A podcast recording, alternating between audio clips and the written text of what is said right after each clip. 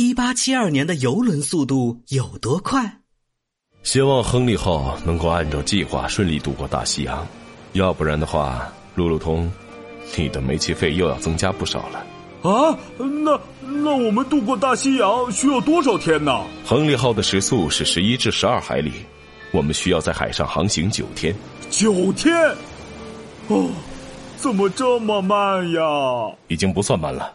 要知道，一八三七年的时候，英国蒸汽明轮大西不好，横渡大西洋需要花费足足十五天时间。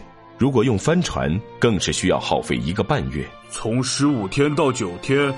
时间确实缩短了不少。时间缩短要归功于各国船运公司争创横渡大西洋的航行记录，这一行为推动了造船技术的发展。